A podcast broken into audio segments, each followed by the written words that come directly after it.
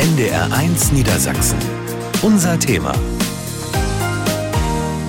Wir sind hier die Alkoholiker, wir sind die Drogisten und was weiß ich noch alles. Wir sind hier die Dreckigsten. Ne? Hier laufen noch Kakerlaken rum, was zum Teil ja auch stimmt. Ne? Wir sind die Letzten vom Letzten. Und das ist nicht schön, das finde ich nicht gut. Weil wir sind doch alle Menschen, jeder. Das sind Matze und Carmen. Sie leben in Göttingen im Hagenweg 20 in einem schmuddeligen Betonbau mit mehr als 160 Wohnungen.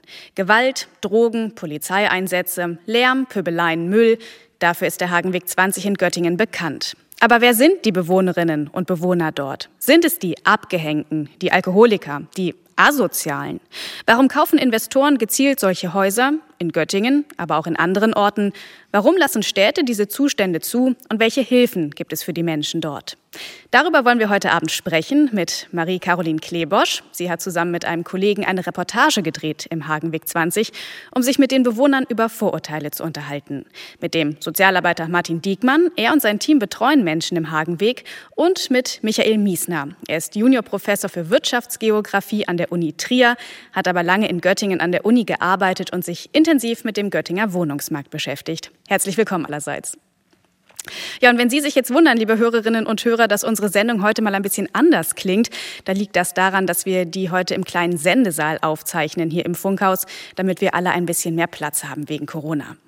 Ich bin Martina Witt. Schön, dass Sie mit dabei sind.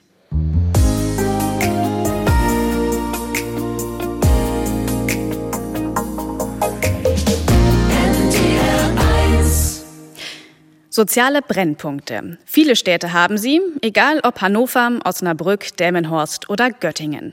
Aber wer wohnt dort eigentlich und wie sieht das Leben der Menschen dort aus? Das ist unser Thema heute bei NDR1 Niedersachsen. Wer sind die? Das ist also unsere Frage und das ist auch der Titel einer neuen Doku-Reihe des NDR Niedersachsen. Marie-Caroline Klebosch, was ist das Ziel der Reihe? Nun, mit dem Reportageformat Wer sind die, wollen wir uns mit Vorurteilen in der Gesellschaft auseinandersetzen mit dem Ziel, eben solche Vorurteile zu beleuchten und auch Denkmuster aufzubrechen. Was bedeutet das? Wir sprechen mit Menschen, die eben mit Vorurteilen zu kämpfen haben. Dabei ganz wichtig, dass Mitmenschen, denn immer wieder so unser Eindruck wird bei Vorurteilen über Menschen gesprochen und eben nicht mit ihnen. Wer sind die? Das ist zumindest der Ansatz, soll so eine Vielfalt an Meinungen und an Lebenswirklichkeiten zeigen. Dafür treffen wir Menschen in ihrem Alltag und sprechen mit ihnen über ihr Leben. Und in der ersten Folge sind wir dafür in einem sogenannten sozialen Brennpunkt unterwegs und nehmen den in den Blick. Jetzt wart ihr in Göttingen unterwegs, im Hagenweg 20. Das war in den 70er Jahren mal eine gute Adresse. Mittlerweile hat der Komplex aber einen sehr schlechten Ruf. Ist runtergekommen und es wird auch immer viel darüber diskutiert, wie es mit dieser Problemimmobilie weitergehen soll. Wie war dein Eindruck von dem Haus? Ja, mein erster Eindruck war auch erstmal, puh, wer lebt hier freiwillig? Weil das Haus sieht von außen schon wirklich sehr heruntergekommen aus. Vielleicht um es mal zu beschreiben, was mir und meinem Kollegen Lars Stuckenberg direkt aufgefallen ist, die Bausubstanz. Ne? Das Haus sieht aus, als wäre es durchzogen von Feuchtigkeit. Die Balkone sehen nicht fit aus. Die Eingangstür war offenkundig kaputt. Rundherum stand zu unserer Zeit, also während unserer Dreharbeiten, ein großer Container voll mit Müll, aber auch ums Haus herum lag viel Müll. Und ähm, die ersten Gedanken bei mir waren, mir würde es sehr schwer fallen, mich hier wohlzufühlen. In der Doku-Reihe Wer sind die? geht es ja um Vorurteile nach dem ersten Eindruck. Was hast du geglaubt? Wer wohnt da? Natürlich, und dessen muss man sich bewusst sein, hat man auch eigene Klischeevorstellungen. Ne? Meine ersten Gedanken waren, wenn man sich eine gute Wohnung leisten kann, warum sollte man hier einziehen? Das führt natürlich dazu, dass ich erstmal gedacht habe, wer hier wohnt, kann sich mutmaßlich keine gute Wohnung leisten. Zum Beispiel, weil er oder sie arbeitslos ist oder Unterstützung vom Staat bekommt. Ne? Nun ist der Hagenweg 20 auch immer wieder in den Medien. Oft geht es dabei um den Zustand, aber auch um die vermeintlichen Zustände hier. Es gibt dort regelmäßig Polizeieinsätze wegen Drogen, Vandalismus oder Körperverletzung. Es gibt Feuerwehreinsätze wegen Bränden. Und auch solche Informationen führen ja dazu, dass man denkt, okay, wahrscheinlich wohnen Menschen hier, die eben viele Problemlagen haben, die sehr abgehängt sind von der Gesellschaft. Und wie andere Göttinger auf das Haus und die Menschen dort schauen, das erlebt auch Bewohnerin Carmen immer wieder. Ja, wie ist denn das Haus? Dann erzähle ich denen das, erkläre denen das, was da so ist. Ja, kein Wunder, dass sie Assis sind. Und dann muss ich die angucken und sagen, meinen Sie jetzt mich mit oder meinen Sie jetzt die Leute allgemein da drin? Ja, euch alle. Da, ach, wir alle. Ich sage, Sie waren noch nie in meiner Wohnung. Ich sage, Sie haben noch nie bei mir irgendwo gesessen und gesagt, ja, oh Gott, hier kann ich keine Füße hinlegen oder sonst irgendwas. Also verurteilen Sie mich nicht, wenn Sie noch nicht mal wissen, wie der Mensch da drinnen wirklich wohnt und warum der Mensch da drinnen wohnt. Weil ihr gebt uns doch keine Chance. Eindringliche Worte. Marie, du warst in mehreren Wohnungen dort. Wie sieht's da aus hinter der Fassade? Also in vielen Wohnungen, die wir gesehen haben, ziemlich normal. Das mag jetzt auf den ersten Blick überraschend klingen, aber ja, Lars und ich wurden in 15 Wohnungen zu Gesprächen eingeladen von Bewohnerinnen und Bewohnern. In einigen davon haben wir auch gedreht. Zwölf davon, also die deutliche Mehrheit, sahen aus wie ein ganz normales Zuhause. Schön eingerichtet, Tapeten an den Wänden, ordentlich, Blumen auf dem Tisch, gute Küche, schönes Bad.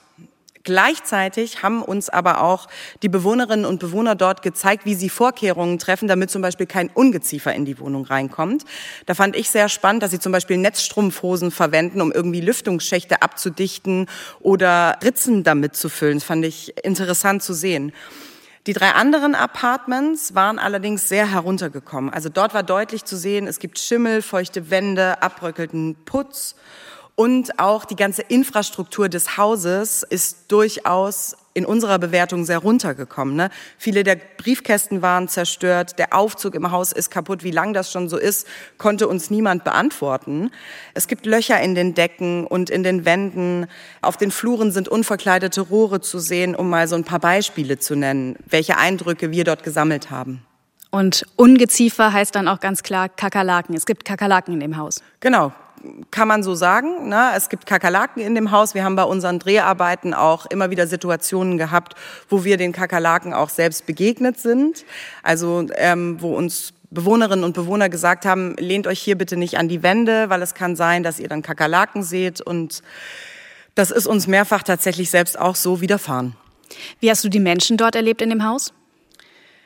Viele Bewohnerinnen und Bewohner, mit denen wir uns dort unterhalten haben, waren sehr freundlich und zugewandt und haben uns auch in ihr Leben reingelassen, was uns sehr gefreut hat.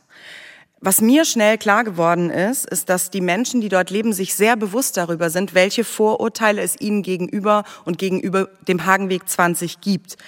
Die fühlen sich allein wegen der Adresse abgestempelt.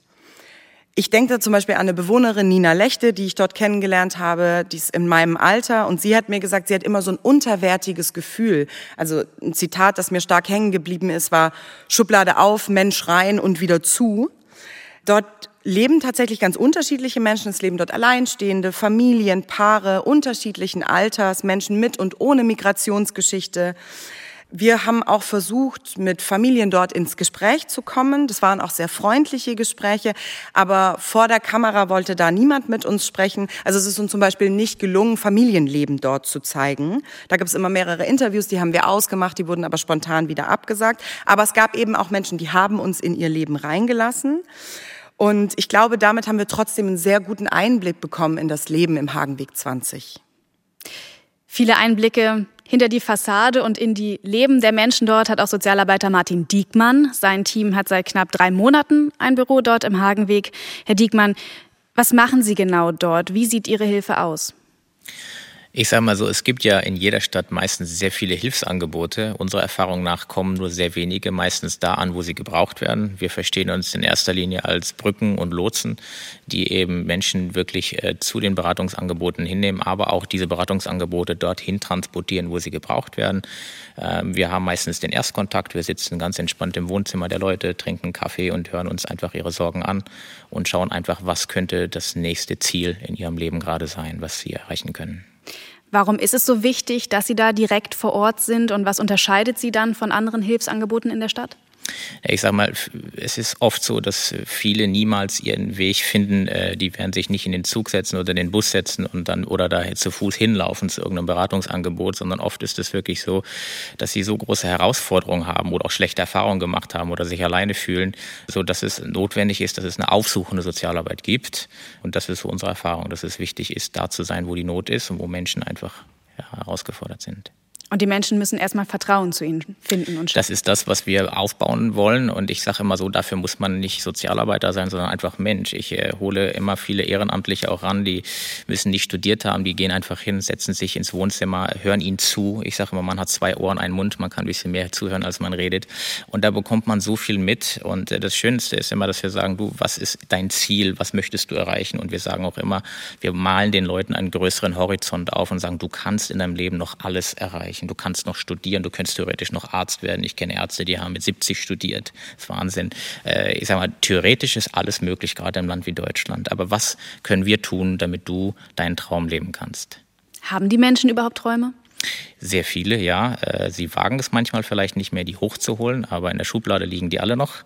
Ganz oft merken wir, dass ein ganz großer Schwung Leute direkt aus dem Gefängnis kommt, ähm, die gar nicht wissen, wohin, die wieder in ihre eigenen äh, alten Kreise landen sozusagen. Und äh, viele suchen erstmal eine neue Adresse und auf der Suche nach einer neuen Adresse landen sie in der alten. Das ist so das, was wir oft sehen. Welche Probleme bringen die Menschen da sonst noch mit?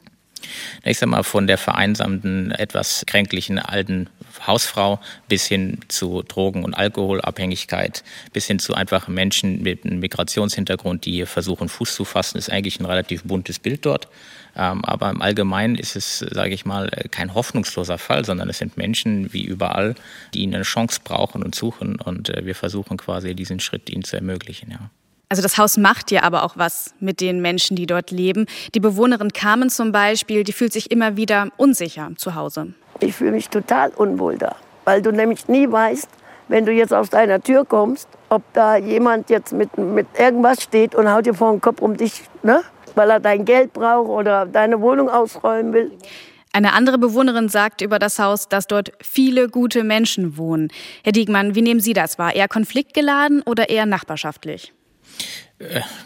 bunte Mischung. Also ich sag mal so, wie überall, man hat alles dort. Es sind äh, Menschen, die ganz offen Drogen dealen, das sieht man, das ist kein Geheimnis. Ähm, es gibt Menschen, die äh, Kriminalität ausüben, ne? die Einbrüche, Einbrüche, Diebstähle. Also mein Kollege, der kam da nur fünf Minuten mit dem Fahrrad, wir wollten der Familie helfen, dann war das Fahrrad weg nach fünf Minuten, ja. Haben uns dann wieder geholt, freundlich und uns auch bedankt, dass es wieder rausgerückt hat.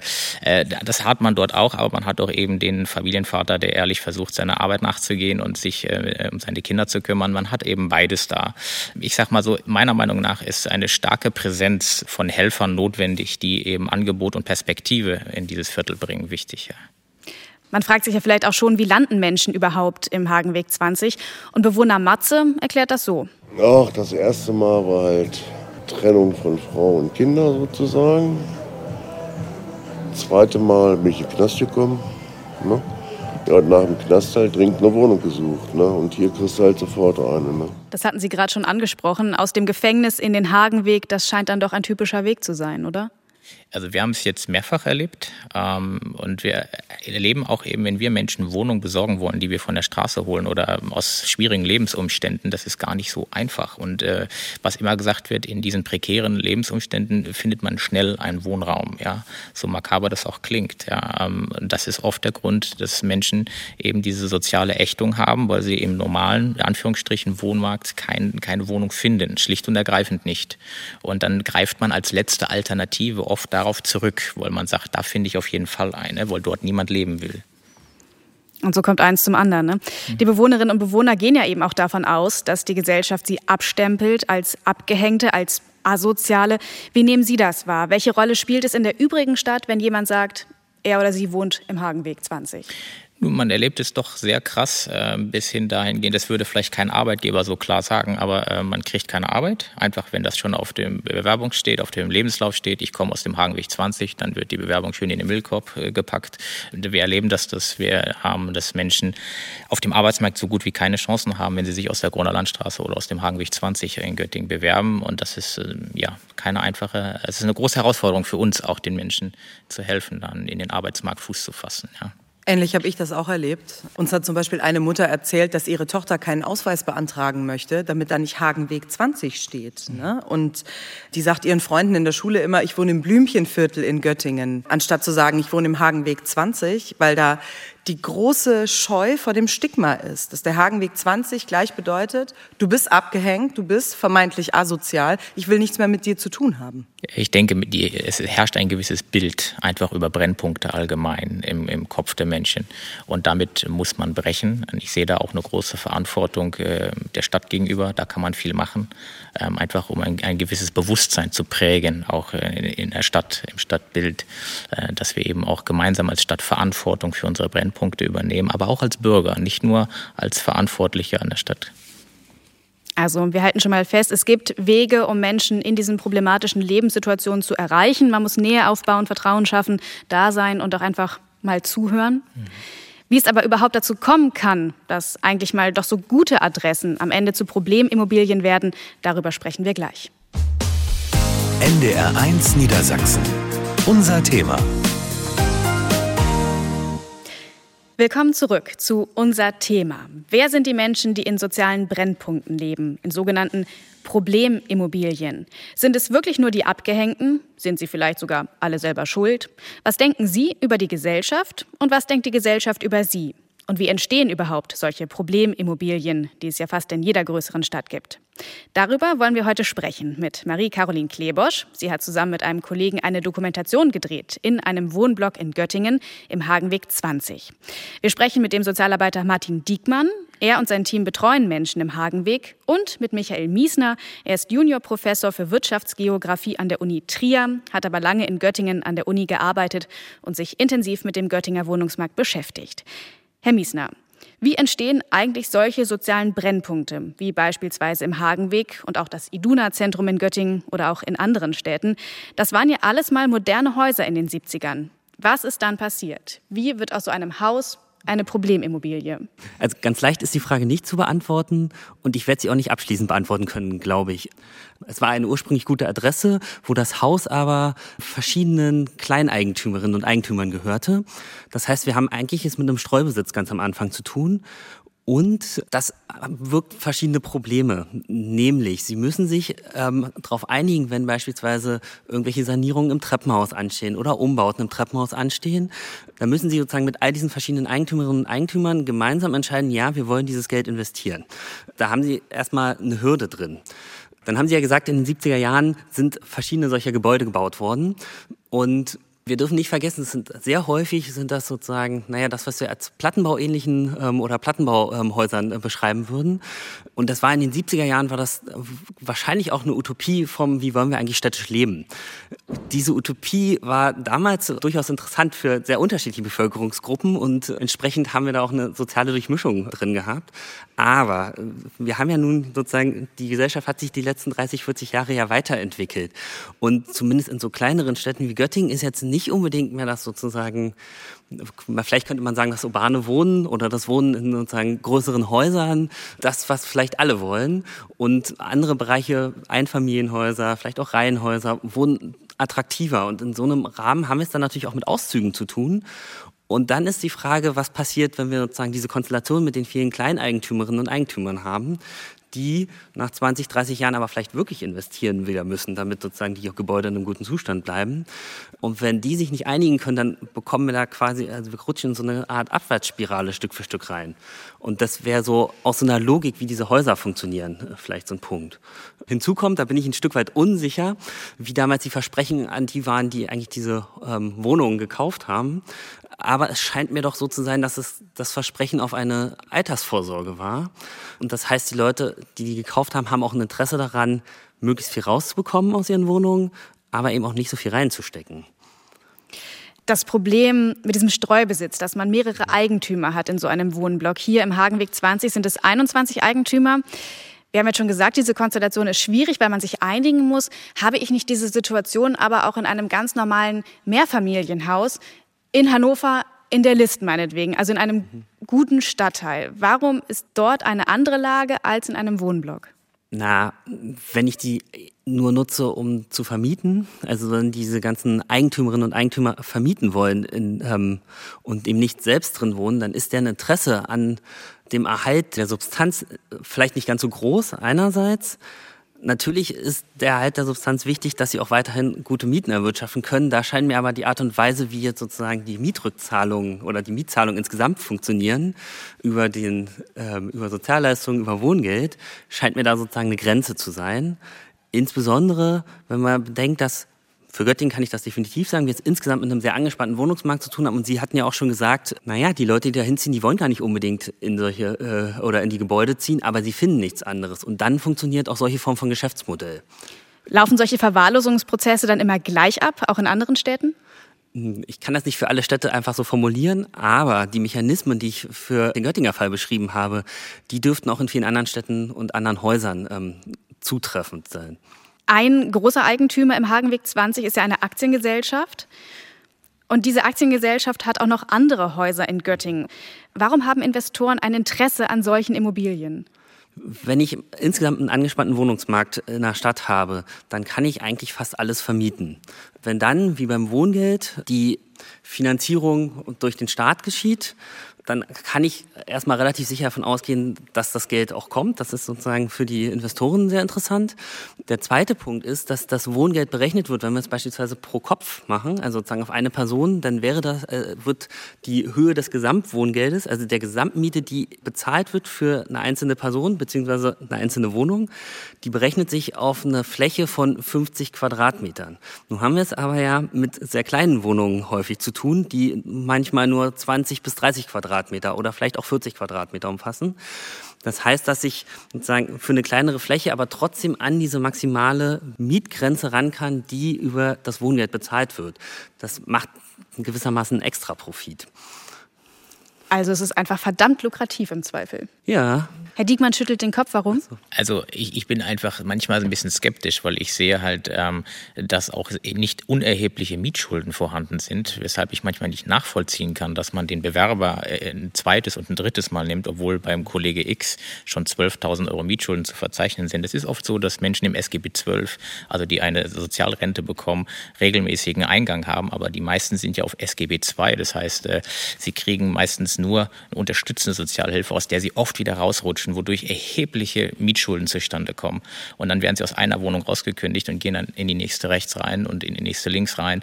Und da, da muss ich sagen, das lukrative Geschäft hat sich mir dann auch nicht erschlossen, nicht, nicht zu 100 Prozent. Also das, gibt es auf jeden Fall, das nehmen wir auch wahr. Es gibt die üblichen Verdächtigen, die monatlich äh, zahlen und das Sozialamt zahlt direkt, aber es gibt eben auch die andere Kehrseite.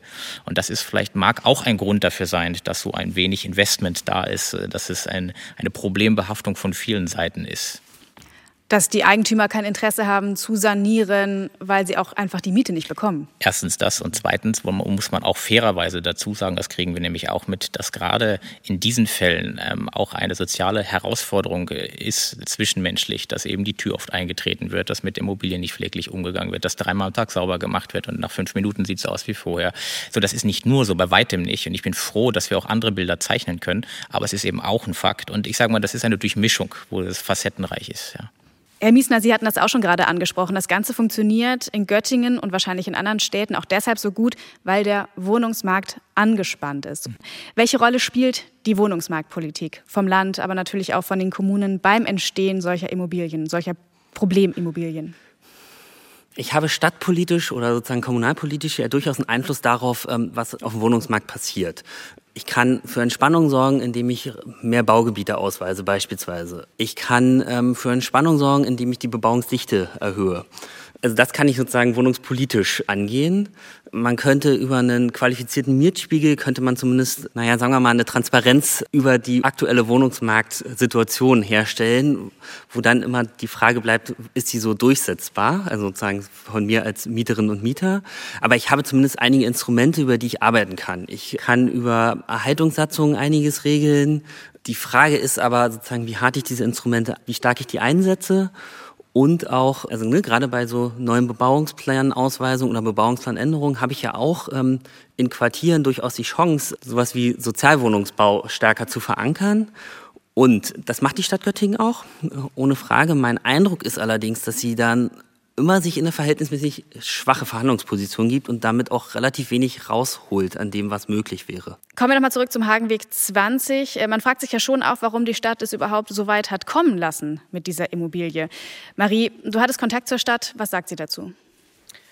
Man muss dazu sagen, die Immobilie Hagenweg 20 als benannter sozialer Brennpunkt und eben auch andere Immobilien, die ähnlich sind, sind immer wieder in der Diskussion in der Stadtpolitik. Nicht erst seit jetzt, sondern seit vielen Jahren. Ne? Also das heißt, die Stadt Göttingen hat durchaus den Hagenweg 20 als Problemimmobilie auf dem Schirm. Aber sie sagt auch, auch wenn wir die Problemlagen sehen, liegt die Verantwortung für das Gebäude, für die Bausubstanz, die Instandhaltung erstmal bei den Eigentümerinnen und Eigentümern. Und wir können zwar Mängel anmahnen, aber für die Instandhaltung ist eben der Eigentümer oder die Eigentümerin verantwortlich. Eigentum verpflichtet, hat man uns da zurückgeschrieben. Du hast dann auch der Eigentümergemeinschaft eine ganze Liste mit Fragen geschickt, warum im Haus nicht mehr passiert ist. Was kam da als Antwort? Nun, bisher gab es leider noch keine Antworten auf unsere Fragen und das wird auch so bleiben. Wir hatten da die offizielle Vertretung der Eigentümergemeinschaft kontaktiert sowie den Hauptanteilseigner, also die Aktiengesellschaft mit Sitz in Frankfurt. Die Vertretung der Eigentümergemeinschaft hatte eigentlich erst zugesagt, die Fragen zu beantworten. Da gab es ein freundliches Telefongespräch, hat sich dann aber dagegen entschieden und uns zurückgespiegelt, sie möchten auf die Fragen nicht antworten. Also bleibt eine Lücke, warum im Haus bisher nicht mehr passiert ist. Herr Miesner, Sie haben Vermieter auch schon mal befragt dazu, wen Sie eigentlich gerne in Ihren Wohnungen hätten. Was war da das Ergebnis? Na, da hat sich gezeigt, dass Vermieterinnen sich sehr genau überlegen, wen sie nehmen oder wen sie vielleicht auch nicht so gerne ähm, nehmen. Ein Kriterium ist, Sozialleistungsbezug ist häufig nicht so äh, gewünscht ähm, von so privaten kleinen äh, Vermietern. Und äh, das zweite Punkt ist Großfamilien. Das wäre ein Problem. Der dritte Punkt ist Migrationshintergrund oder sozusagen ausländische Herkunft. Und ein Immobilienmakler hat gesagt, und wenn alles drei zusammenkommt, haben sie eigentlich gar keine Chance.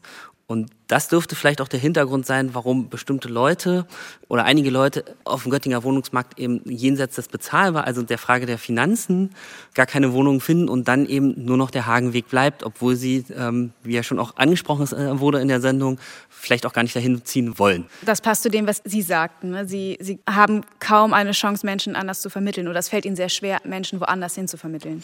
Genau, und das führt meiner Meinung nach zu einer sozialen Ächtung, dass sich eben an bestimmten Plätzen eben genau die Menschen sammeln, die vielleicht ähnliche Probleme oder Schwierigkeiten oder Herausforderungen haben oder keinen leichten Start hatten. Aber das, dieser Prozess lässt sich aber auch umkehren. Genau, über Lösungen, welche Lösungen es geben kann und welchen Ausweg auch die Bewohnerinnen und Bewohner für sich sehen, dazu gleich mehr.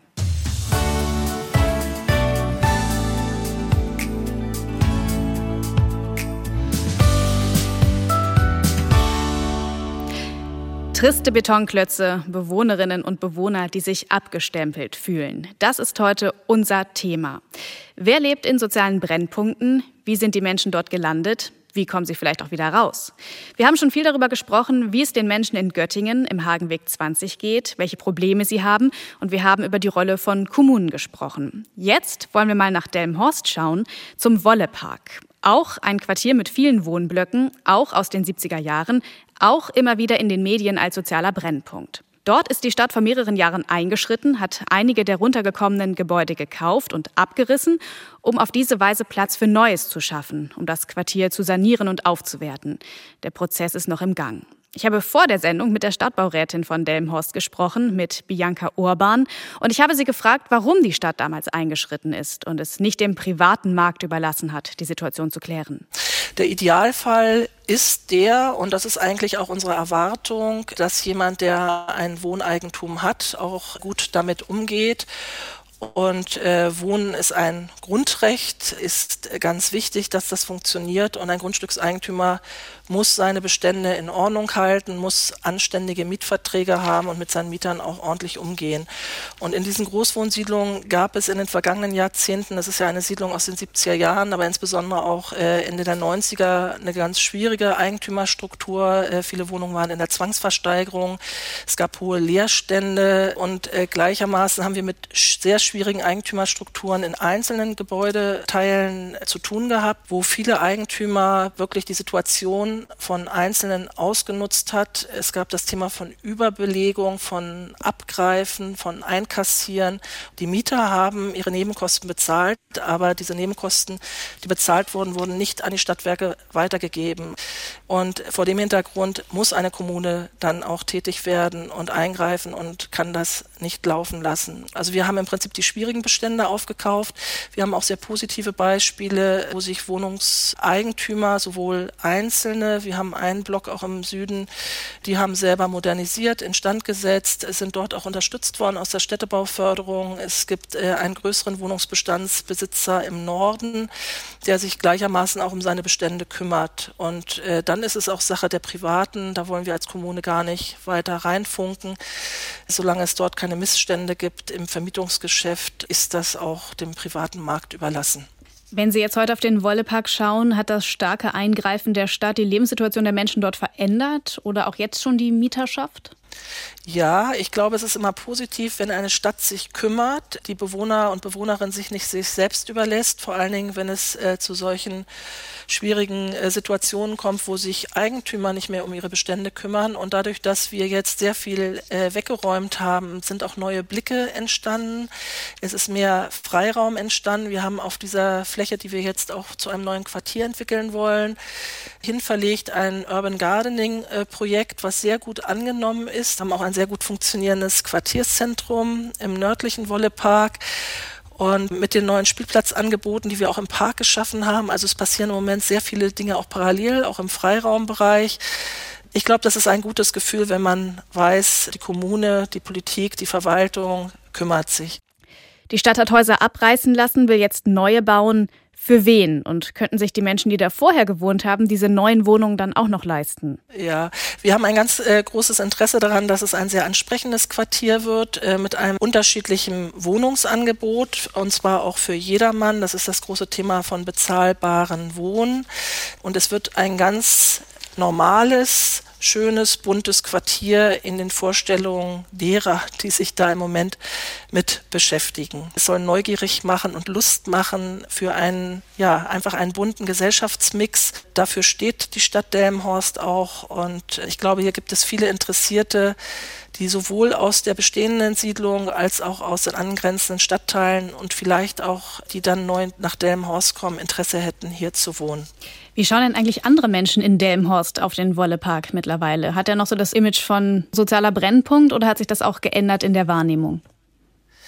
Das ist eine sehr schöne Frage, weil das ist im Prinzip das, die klassische Frage von Image, von Historie. Es ist ganz, ganz, ganz schwierig, ein Image, was ein Gebiet wie der Wollepark einmal hat, diesen Ruf auch wieder loszuwerden. Und von daher, wenn man Menschen anspricht auf Delmenhorst, dann fällt oftmals äh, der Begriff Wollepark und auf den Wollepark angesprochen äh, werden oftmals auch negative Dinge mit assoziiert. Interessanterweise ist es oftmals von Menschen, die dort sich nicht so oft aufhalten, äh, wird es anders gesehen als die Menschen, die sich im Wollepark ja, zu Hause fühlen oder einfach dort auch leben. Es ist aber nach wie vor auch ja ganz wichtig, dass man für die Stadtentwicklung, auch für das Fortkommen der Stadt Delmhorst insgesamt sich genau um solche Quartiere, die teilweise strukturschwach sind, noch diese ja, offenen Flanken haben, wie im Moment jetzt auch die Brachflächen. Ne? Wir haben ja viel abgebrochen, wir müssen erstmal noch neu entwickeln,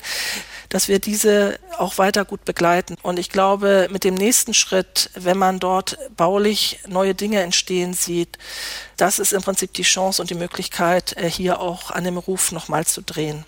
Ja, soweit Bianca Urban, Stadtbaurätin von Delmenhorst.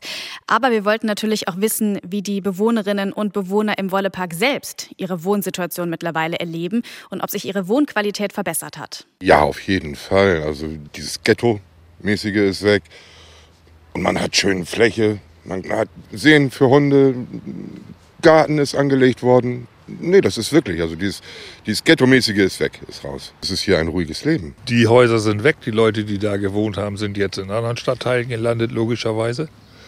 Man merkt das schon. Problem ist immer, dass man immer beigeht und die Leute an eine zentrale Stelle verfrachtet. Man muss sie eigentlich durch die Stadt mischen. Also ist der Wollepark, ja, aber es ist schon vieles besser, ja, also als vorher. Die Leute haben irgendwie den Ruf schon gehört. Der Wollepark, der im Horst ist einfach Verbrechergegend, auf Deutsch gesagt, ne, so eine Mafia-Gegend. Den Ruf wird man wahrscheinlich ewig nicht mehr los. Aber da ich die gute Seite kenne, weiß ich, dass das hier mal früher das Nonplusultra war. Ne?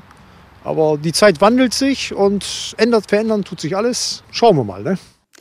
Also das Leben im Wollepark scheint doch besser zu sein als der Ruf des Viertels. Herr Miesner, Delmhorst ist mit seiner Strategie offenbar erfolgreich. Ist das der Königsweg, runtergekommene Gebäude als Kommune selbst kaufen und gegebenenfalls abreißen? Ich finde das Beispiel äh, sehr beeindruckend, möchte aber eher eben auf noch ein Problem hinweisen oder sagen auf eine Herausforderung, die damit einhergeht. Wir haben es ja eigentlich mit einer zweiten Form von einer unglaublichen Einkommenstransfer von staatlicher Seite in private Hände zu tun. Jetzt ist sozusagen der Wollepack in ähm, kommunaler Hand. Ähm, teilweise zumindest. Oder teilweise, okay. Ähm, und man kann damit dann auch einiges schaffen und ähm, es bleibt auch hoffentlich in kommunaler Hand. Aber wir werden sozusagen in anderen Bereichen ähm, das Problem nicht los, solange wir die Wohnraumversorgung auch weiter immer über ähm, den Markt regeln. Damit haben wir den Grundmechanismus ähm, gelegt, wäre meine Einschätzung, dass sowas wie sozusagen im Hagenweg 20, aber auch sozusagen im Wollepark immer wieder an anderen Stellen in, in, innerhalb von so Städten geschehen kann. Und ich würde dafür zu plädieren, dass wir an der Stelle ansetzen, also stärker in die Richtung auch schauen. Da gucke ich dann natürlich sehr stark sozusagen aus so einer Wohnungsforschungsseite. Wie können wir dafür sorgen, dass möglichst viel städtischer Besitz oder kommunaler oder Landes- oder Bundesbesitz entsteht, weil darüber können wir ja dann langfristig eigentlich genau diese Probleme auch immer handhabbar machen. Also, oder beziehungsweise dafür sorgen, dass sie gar nicht erst entstehen. Und da müssten wir aber die gesamte Wohnungspolitik völlig anders ausrichten. Also eigentlich alles, was dafür sorgt, dass wir diese, diesen Grundmechanismus rausbekommen, dass man mit dem Wohnen Profit erwirtschaften möchte oder kann. Ja. Bleiben wir nochmal bei dem Thema selber Eigentümer werden. Marie, für die Stadt Göttingen kommt das ja nicht in Frage, zumindest auch einzelne Wohnungen im Hagenweg 20 zu kaufen. Warum? Was war da die Antwort? Also es gab einen politischen Antrag, dass die städtische Wohnungsbaugesellschaft dort eine Immobilie erwirbt, schreibt uns die Stadt Göttingen. Das wurde auch in politischen Gremien diskutiert. Schließlich wurde aber dem Vorschlag der Verwaltung, also der Stadt, gefolgt, keine der Wohnungen zu kaufen. Warum? Das begründet die Stadt Göttingen so. Zum jetzigen Zeitpunkt, das war damals im September 2021, würde ein Ankauf einzelner Wohnungen auch dem Vermittlungsverbot der Stadt Göttingen widersprechen. Denn wohnungssuchenden Haushalten wird von der Stadt Göttingen seit Jahren grundsätzlich davon abgeraten, in prekäre Immobilien wie den Hagenweg 20 eine Wohnung zu mieten. Mit Erfolg, denn in prekären Immobilien nimmt seit Monaten der Leerstand zu, womit sich der Druck auf die Eigentümerinnen und Eigentümer etwas an den Zuständen zu ändern erhöht. Also die Stadt sagt damit im Prinzip, wenn wir selber kaufen, unterstützen wir ja diese prekären Wohnumstände und rät stattdessen aber davon ab, da einzuziehen. Wobei wir wieder bei dem Problem sind, finden die Menschen denn woanders was, Herr Diekmann? Also ich sage mal, in jeder karitativen Beratungsstelle, ähm, wenn man nach Wohnraum sucht, wird einem sofort der Hagenweg oder die Kroner Landstraße oder, das, äh, oder andere Adressen vorgeschlagen, die alle prekäre Wohnimmobilien sind. Das ist äh, sehr herausfordernd und ich sage mal, die Stadt Göttingen hat natürlich auch jahrelang dahin vermittelt. Das muss man auch so ganz klar sagen. Ne? Das hat auch in der Kroner Landstraße stattgefunden und die Bewilligung für diese Wohnräume erfolgt ja auch immer relativ schnell.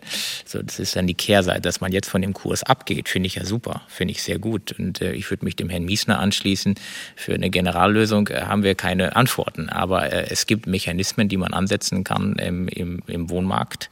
Das fände ich eine Lösung, aber ich sehe auch durchaus da einen Ansatz in der Zivilbevölkerung, dass man dort ein anderes Bild zeichnet. Ähm, ich sage mal, nicht nur das Grundgesetz, ich meine, ich privat äh, bin Christ, für mich ist jeder Mensch bedingungslos geliebt und wertvoll, so wie er ist. Und ich meine, mit diesem Ansatz geht man ganz anders auf Menschen zu, ganz gleich, wo sie herkommen oder welche Probleme sie mitbringen. Und ich wünsche mir da noch mehr Bürgerinitiative, auch die man auch als Stadt prägen kann, gerade für Brennpunkte wo man einen Raum für Begegnung schafft, wo man auch gemeinsam ein Viertel verändern kann. Das heißt, auch Menschen aus anderen Stadtteilen sollten die Chance haben, sich einfach dort im Hagenweg, im Hagenweg 20 in dem Bereich mal umzuschauen, dort mit den Menschen in Gespräch zu kommen. Ganz genau. Also wir haben gute Erfahrungen mit Grillfesten beispielsweise gemacht, ähm, wo man einfach mal sich ähm, begegnet mit Professoren, mit Doktoren, ja, mit Menschen aus dem Alltag, des, äh, aus dem gesellschaftlichen Leben, wo man dann äh, auch mal die krassen Lebensstories hat, wenn man bei einer Bratwurst gegenüber sitzt und einfach mal hört, hey, du bist genau wie ich, ja, zwischen uns ist ja gar nicht so viel anders. Es hängt ja nicht davon ab, was auf unserem Diplom oder auf unserem Pass steht. Letztendlich sind wir Menschen und es ist doch spannend, einander zu begegnen. Und man kann gemeinsam viel verändern. Mit 130.000 Einwohnern in der Stadt und mit, mit den paar hundert Leuten, die in prekären Wohnraum leben, sage ich jetzt mal, kann man unglaublich viel machen, wenn nur, sage ich mal, 10 Prozent der Bürger ein gewisses Engagement vielleicht da zeigen würden. Kommen wir nochmal zur Stadt Göttingen. Marie, welche Möglichkeiten sieht denn die Stadt, die Situation der Menschen zu verändern? Nun ja, die Antwort auf unsere Fragen an die Stadt Göttingen war da schon ziemlich ernüchternd. Ne? Die Stadt sagt eben, es gab viele Eigentümerwechsel. Ne? Inzwischen haben sich da komplexe und herausfordernde Eigentümerstrukturen im Hagenweg 20 herausgebildet. Investorinnen und Investoren kaufen Anteile der unsanierten Immobilie und verfolgen aus Sicht der Stadt hauptsächlich Renditestrategien, heißt es in der Antwort das ist ja schon sehr klar benannt. Wenn du mich jetzt fragst, Renditestrategien als Begriff zeigt ja, dass die Stadt Göttingen durchaus ein Bewusstsein dafür hat, was offenbar Investorinnen und Investoren mit solchen Häusern möchten. Aber das machen sie ja auch mit allen anderen Häusern. Das wäre mir schon nochmal wichtig zu betonen an der Stelle. Das haben wir, also um nochmal auf den Punkt von vorhin zurückzukommen, ähm, das haben wir in dem Moment, wo wir den Wohnungsmarkt, nee, stopp, wo wir die Wohnungsversorgung, ist eigentlich die richtige Formulierung, marktförmig organisieren. Ich würde gerne das Ende einfach der Antwort der Stadt auch nochmal sagen. Ne? Da ist nämlich durchaus ein Bewusstsein für die Problemlage da, erliest sich aus der Antwort. Die Stadt Göttingen schreibt weiter, die Qualität der Wohnverhältnisse schien den meisten Eigentümerinnen und Eigentümern bislang von kaum Interesse. Inzwischen sei ein erheblicher Sanierungsstau entstanden. Da merkt man ja, das Problembewusstsein ist da. Und trotzdem ist da immer noch dieser Verweis. Die Verantwortung für den Zustand der Wohngebäude liege alleine bei den Eigentümerinnen und Eigentümern. Eigentum verpflichtet. Die Stadt macht regelmäßige Begehungen, schreibt sie uns auch, und mahnt dann auch immer wieder Mängel an. Konkret eingreifen, so die Stadt, könne sie jedoch nur bei Überbelegung, Schädlingsbefall oder wenn der Brandschutz nicht mehr gegeben sei. Ne? Die regelmäßigen Begehungen zeigen, dass es die Mängel gibt und die Stadt gibt an, sie sei da auch hinterher. Aber irgendwo, sagt sie, gibt es da eine Grenze, über die sie auch nicht drüber springen kann. Jetzt kann man sich ja auch fragen, na gut, was ist denn mit Angeboten von der Stadt für die Menschen, die dort leben, ne? wenn man von der Bausubstanz mal weggeht? Auch da ist es so, dass die Stadt Göttingen geprüft hat, wollen wir da eigene Sozialarbeiterinnen und Sozialarbeiter installieren? Das war eine Frage, die wir gestellt haben. Was die Angebote für die Menschen dort angehen, verweist die Stadt Göttingen auf ihren Sozialdienst und sagt, die sind auch immer wieder vor Ort. Aber eben vor allem verweist sie auch auf andere soziale Institutionen und man hat gesagt, auch da haben sie eine Begehung, eine Bestandsaufnahme gemacht und hat entschieden, es gibt Angebote in unmittelbarer Nähe und deswegen möchte man keinen eigenen Sozialarbeiter im Hagenweg 20 einsetzen. Das sei nicht zielführend, heißt es da aus der Pressestelle. Die Stadt Göttingen sagt aber auch, dass sie niemanden alleine lässt. Wenn Mieterinnen und Mieter ausziehen wollen, dann würden sie unterstützt. Und eine, die es geschafft hat, den Hagenweg 20 zu verlassen, das ist Nina. Ich fühle mich besser. Ja, ich fühle mich durch die Adresse schon allein besser, durch die neue Wohnung. Allein durch die Adresse besser fühlen. Herr Diekmann, ist das der einzige Weg, wirklich ausziehen? Nun ja, es leben ja auch Menschen im Hagenweg, die sagen, ich fühle mich hier wohl. Ja, das mag man vielleicht nicht glauben, aber das ist so. Und äh, deren Wohnung ist auch sauber und da kann man die Füße hochlegen. Die ist wahrscheinlich sauberer als viele andere in reichen Vierteln. äh, und äh, also ich würde sagen, glücklich zu sein ist nicht eine Sache des Standortes. Da hängen ja viele Facetten dran. Ja, und das ist auch unsere Perspektive, dass wir hingehen und einfach gemeinsam Ziele arbeiten, Wertschätzung zeigen, dass man zeigt, wir sind nicht alleine. Ich kann nur sagen, nach vielen Begegnungen, die wir hatten mit den Bewohnerinnen und Bewohnern, ist uns bewusst geworden, dass sich die Menschen dort vor allem eins wünschen, dass man ihnen normal begegnet, dass man sie ernst nimmt und dass man sie als eines sieht, als Teil der Gesellschaft, der sie ja auch sind. Dass man sich begegnet, zum Beispiel beim Grillfest und sich gegenseitig zuhört und miteinander ins Gespräch kommt. Darauf kommt es am Ende wahrscheinlich an. Absolut. Wir haben das mal in der Großer Landstraße gemacht, ein Grillfest. Und äh, es war erstaunlich zu sehen, wie viele normale Göttinger Bürger einfach aus Interesse dazugekommen sind, sich nicht angestellt haben für eine Bratwurst, aber ins Gespräch mit Menschen gekommen sind und doch erstaunt waren, dass dort äh, Mechaniker sind, äh, Krankenschwestern sind, also was die alles für Berufe gelernt haben. Und da hat man so viel Gemeinsamkeiten auf einmal zum Reden gehabt. Und das verändert, glaube ich, auch Bilder über Stadtteile. Aber das ist nur ein Instrument. Ich glaube, die, wir brauchen Rechtsinstrumente, die wir zum Teil noch schaffen müssen. Zum Teil können wir schon welche nutzen, die wir haben. Aber auch gerade sage ich mal, für Wohnraum, den ich nicht selber bewohne, aber fremd vermiete, müsste es Steuerauflagen geben. Gerade wenn dadurch andere Menschen zu Schaden kommen können. Auf der anderen Seite Baugebiete ausweisen, äh, Wohndichte erhöhen. Da gibt es sehr viele Instrumente, die man noch ziehen kann. Ich finde, das hat Herr Miesner sehr gut beschrieben. Da gibt es schon noch Register, die man ziehen kann. Aber ich muss der Stadt Göttingen auch ein Lob aussprechen. Seitdem wir im Hagenweg sind, hat das Sozialdezernat eine neue Runde gestartet, wo eben über 20 Akteure mit im Quartier sitzen in der Runde und wir gemeinsam Synergien äh, erleben und auch gemeinsam Pläne für den Hagenweg schmieden. Da ist auch nicht jede Patentantwort da, auch nicht alle Lösungen, aber es ist ein gemeinsamer Weg, der auf jeden Fall Aussicht auf Erfolg hat. Also wir halten fest, es gibt noch ein paar Schrauben in der Wohnungsmarktpolitik, an der es sich lohnen würde zu drehen, was dieses Thema angeht. Und auch wir als Gesellschaft, also wir alle, sollten doch deutlich mehr zuhören und Menschen nicht aufgrund ihrer Adresse abstempeln. Und damit sind wir auch schon am Ende unserer Sendung über soziale Brennpunkte und über die Menschen, die dort leben. Danke an meine Gäste, danke, dass Sie da waren und danke an Sie, dass Sie zugehört haben. Und wenn Sie die Reportage Wer sind die Abgehängten sehen wollen, die gibt es jetzt schon in der ARD Mediathek, bei YouTube, im NDR Doku-Kanal und dann natürlich auch im NDR Fernsehen am 31. Mai um 0.45 Uhr.